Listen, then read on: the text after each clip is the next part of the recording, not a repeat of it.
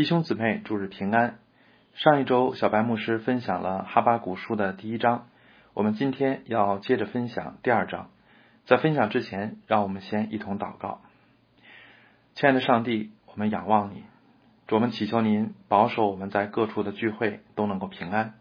我们祈求您能够给我们开出路，愿我们早日的能够重新的聚在一起。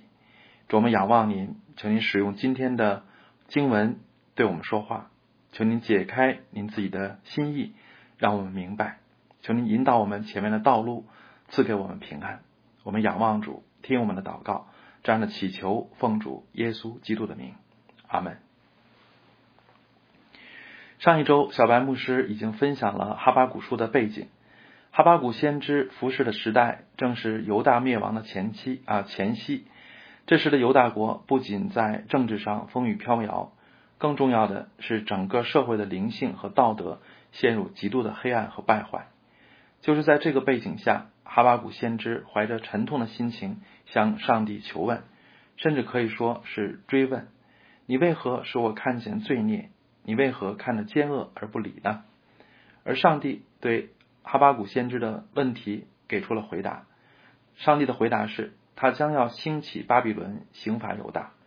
但对上帝的这个回答，哈巴谷先知很难理解和接受，因为在他看来，巴比伦比犹大更坏，让更恶的胜过比他义的，真的好吗？上帝这么做，岂不是没有拯救犹大，反而让情况变得更糟了吗？所以，哈巴谷先知再向上帝提出了第二个问题：行诡诈的，你为何看着不理呢？恶人吞灭比自己公义的，你为何静默不语呢？以上就是哈巴谷书第一章的内容。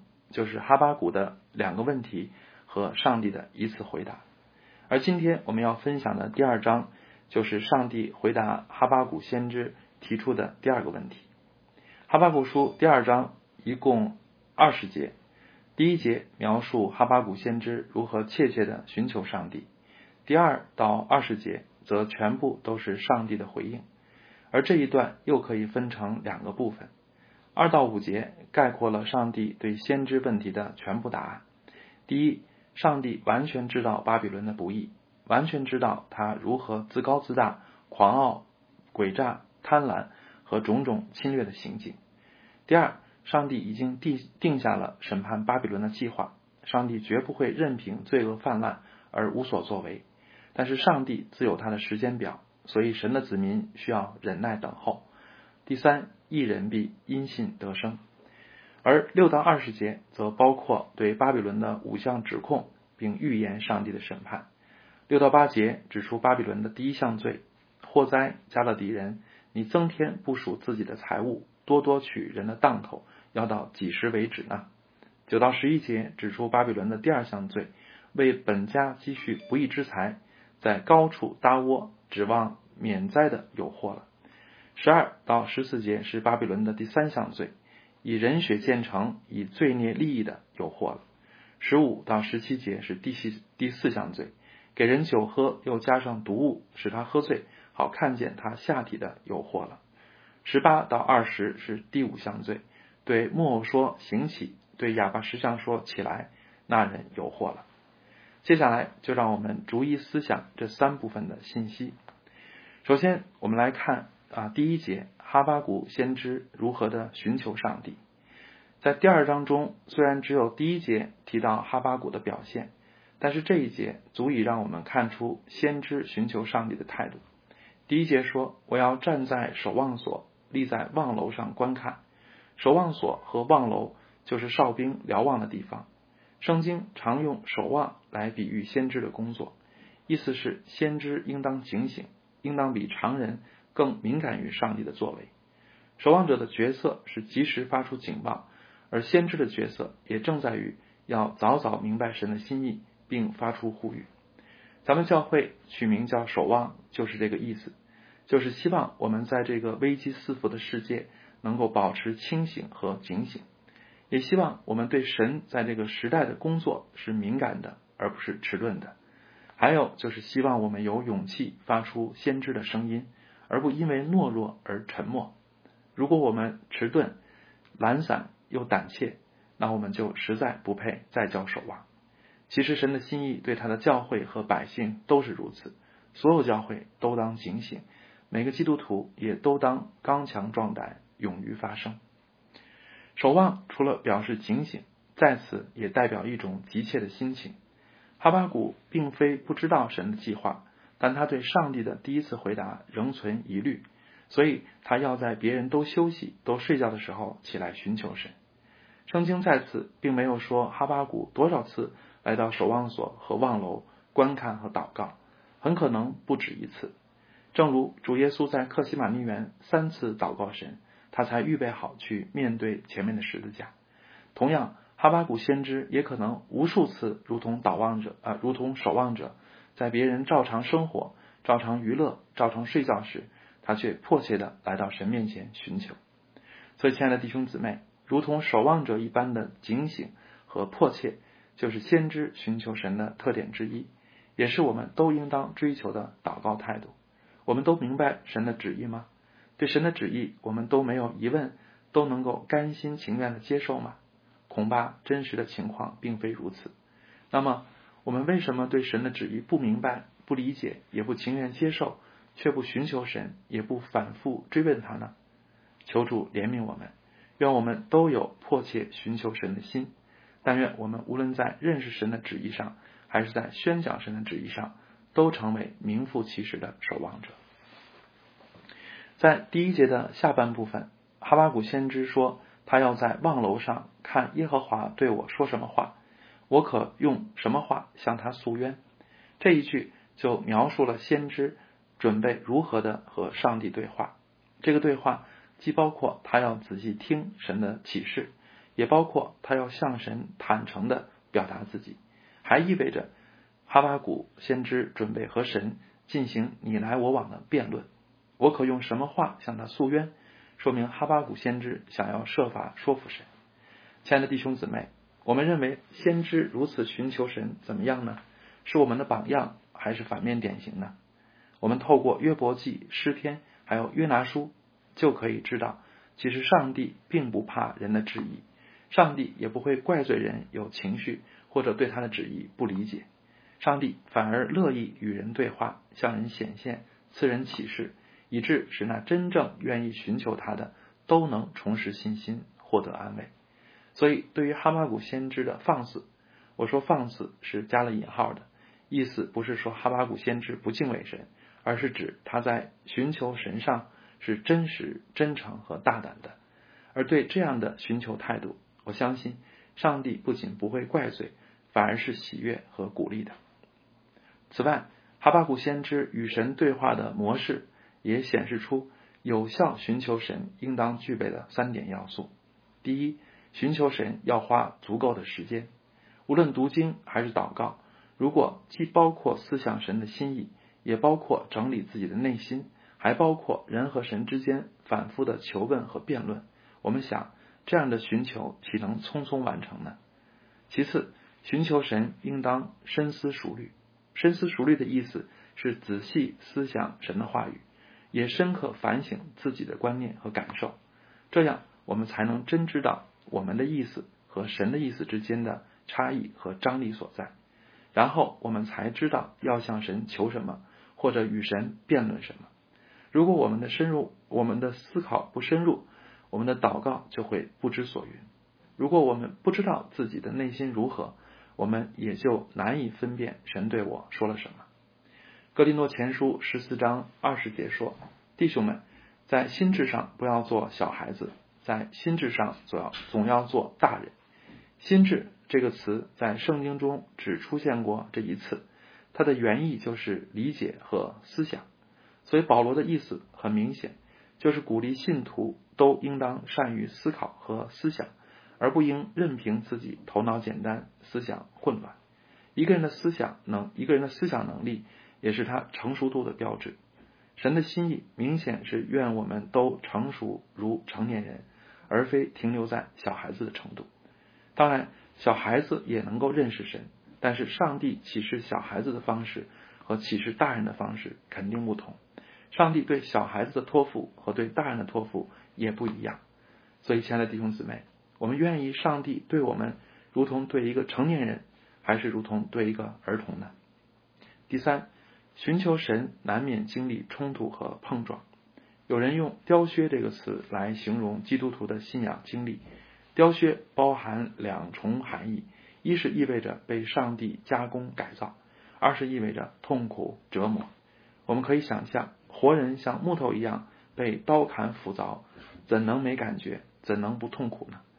当然，这个痛苦主要不是指肉体，而是指心灵，因为这样的改造是要我们放弃老我的价值观、旧的生活方式。习惯的安全区和舒适区，这样人怎能不忐忑、不纠结、不害怕呢？所以，我们很多基督徒虽然信主信啊信主多年，其实却一直在回避这种信仰上的磨合，一直在拒绝上帝的意思和自己的意思发生冲突，更别说让这种冲突进行到底，直至自己彻底降服。有时我们说不知道神的旨意，其实不是真不知道。而是我们对神的意思敬而远之，因为我们不愿意像哈巴谷那样与神辩论，不愿意经历心灵的煎熬，这样最终也就不能与神的意思合二为一。所以，亲爱的弟兄姊妹，我们真愿意寻求神吗？真愿意和神的关系不是表面客气，而是深刻相交吗？如果愿意，我们就当效法哈巴谷，在寻求神的方式和态度上都做出改变。第一。寻求神应当花时间，不应匆忙走过场。第二，寻求神应当深思熟虑，不应既不走心也不动脑。第三，寻求神必然经历心灵的煎熬，我们不应逃避磨合，而要与神摔跤，并且坚持到底。求神帮助我们。接下来，我们再看上帝如何回答先知哈巴谷的疑惑。呃，哈巴谷的疑惑。二到二十节全都是上帝的答复，但是第二到第五节最重要，因为这四节就概括了上帝给出的全部答案。哈巴谷的关切点也都在这几节当中解答了，并且这几节也指出了我们被神说服的关键所在。首先，四节上和五节说，加勒底人自高自大，心不正直；加勒底人因酒诡诈狂傲，不住在家中，充满。啊，扩充心欲，好像阴间。他如死不能知足，聚集万国，堆积万民，都归自己。这两节就说明，对于巴比伦的本质和他的所作所为，上帝完全的知道。我们在信仰上的疑惑之一，就是上帝是否知道。当我们疑惑上帝是否知道时，我们一方面是质疑上帝的知识。哈巴谷的疑惑之一，可能就是上帝知道加勒底人有多坏吗？但上帝的回答告诉他。上帝完全知道加勒底人有多残暴，其实上帝还知道犹大有多悖逆，上帝也知道犹大落到今天的下场是如何一步步沉沦的。而人自己究竟知道多少呢？当我们同情文革中被迫害的官员时，你是否知道他们很多人在以往的政治运动中也迫害过别人呢？当我们对日本的侵略义愤填膺时，你是否了解我们周边的小国？是如何写关于中国的历史呢？其实我们人的知识才是有限，并且倾向于从自己的利益出发看待问题，所以我们岂有资格质疑上帝的全知和他的公正呢？其次，人们质疑上帝是否知道的另一层含义是怀疑上帝的良善和慈爱，也就是感受不到上帝的同情啊，上帝的同情。当我们在重病中，在失去挚爱的亲人时，或者在被恶势力欺压时，我们都可能产生这样的疑问：就是上帝知道我的痛苦吗？上帝了解我的遭遇吗？这疑问说明我在这个时候是独自承担、承受痛苦，却感受不到上帝的同在和安慰。那么，上帝真是良善、慈爱、有怜悯、会同情的神吗？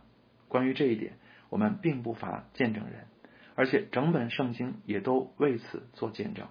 而其中最大的见证，就是上帝使他的儿子道成肉身来到我们中间。我们知道，神是全知的，全知的意思是他的知识不会加添，不会减少，他也不用通过学习，也用不着微服私访或者社会实践来获得知识。所以，道成肉身不是为了使神理解我们，而是为了使我们相信他真知道我们，他也真同情我们。所以。希伯来书的作者鼓励我们说：“因我们的大祭司并非不能体恤我们的软弱，他也曾凡事受过试探，与我们一样，只是他没有犯罪。所以，我们只管坦然无惧的来到诗人的宝座前，为要得连续蒙恩惠，做随时的帮助。”主耶稣在复活拉萨路之前，在众人面前哭了，更说明神的知道是怎样的知道。这知道既包括知道拉萨路何时死，也知道拉萨路必复活，但他还知道众人的痛苦和难过，所以他哭了。这眼泪就是他同情人的证据。所以，亲爱的弟兄姊妹，如果有一天我们质疑神是否真知道一切，并且是否同情我们，那么，以上圣经的启示就是回答，然后这个挑战就回到我们面前。神已经见证，我们是否相信呢？其次，我们信仰中常见的第二个疑惑是：神如果知道并且同情，那他为什么不介入也不拯救呢？而二章三节就回答了这个问题。三节说：“因为这末世有一定的日期，快要应验，并不虚谎。虽然迟延，还要等候。”因为必然临到，不再迟延。这末世就是指这一整章神的启示，特别是指六到二十节上帝对巴比伦覆灭的预言。所以，上帝对罪恶置之不理吗？是啊，上帝是对罪恶置之不理吗？是对啊他的子民的苦难无动于衷吗？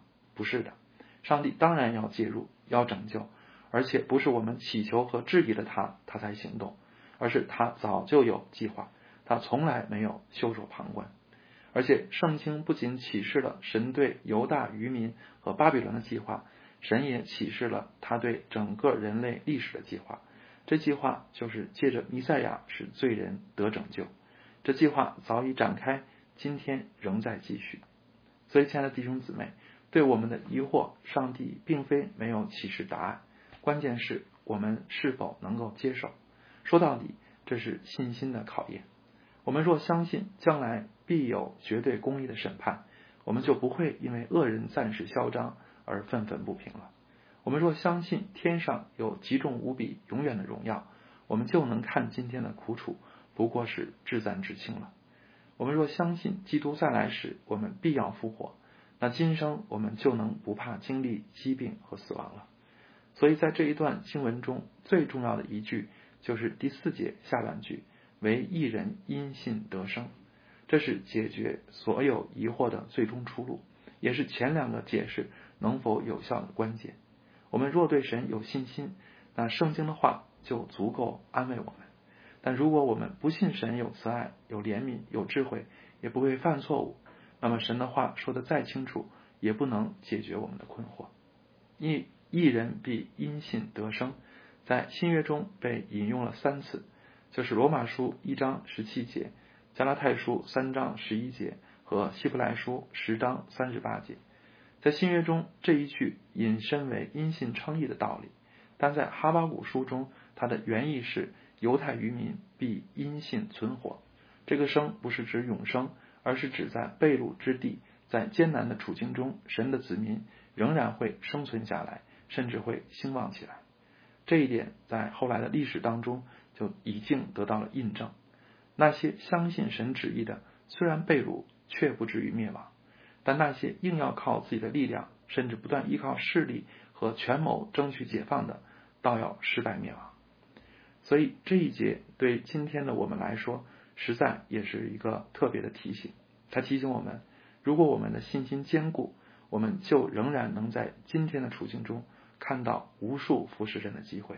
也能够为上帝继续的大大的使用，我们也能够啊，依然能够服服侍的轰轰烈烈，有滋有味。我们为什么低沉呢？其实不是环境的问题，归根结底是信心的问题。我们灰心不是因为仇敌强大，而是因为我们以为上帝不再掌管。我们气馁也不是因为环境艰难，而是因为我们以为神的计划被破坏。被拦阻了，所以求主开我们的眼睛，愿我们重拾失落的信心，也愿我们再活出信心的见证。最后，我再讲一点点啊，关于巴比伦的罪恶啊，六到二十节指出了五项巴比伦的罪恶，就是因贪婪而侵略，依靠不义之财，靠剥削压榨求繁荣，放荡淫乱和侍奉偶像。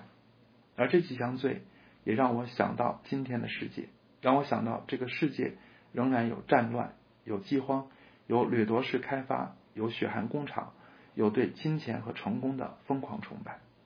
但我认为，与其说巴比伦代表世界上的某一个最坏的国家，不如说它是整个人类败坏的缩影。巴比伦是败坏的，但又是那么有吸引力。但最终，我们不要忘记，它必要被上帝审判。所以，亲爱的弟兄姊妹，愿我们最真实的盼望不要在地上，而应在天上；不要渴望成为巴比伦的公民，而应切求的盼望和呼求主。对主说：“主啊，我愿你来。”阿门。好，我们一同祷告。亲爱的爸天父，主我们仰望你。我们借着今天的呃分享，我们向您祈求。我们向您祈求的，就是求您重新的赐给我们信心，并且坚固我们的信心，使我们相信圣经当中一切的见证都是真的，使我们相信您是全知全能、满有智慧。不会错误，也不会失败的上帝，主要我们仰望你，求您赐给我们信心，也是我们借着这信心，就在现今艰难的处境当中，仍然能够服侍的有滋有味，仍然能够火热，仍然能够看到无数服侍你的机会，能能够看到无数神国拓展的机会。主我们仰望你，求您更新我们，改变我们，使我们不再消沉，使我们不再低落，使我们能够。重新拥有信心的见证，我们仰望主，听我们的祷告，这样的祈求，奉主耶稣基督的名，阿门。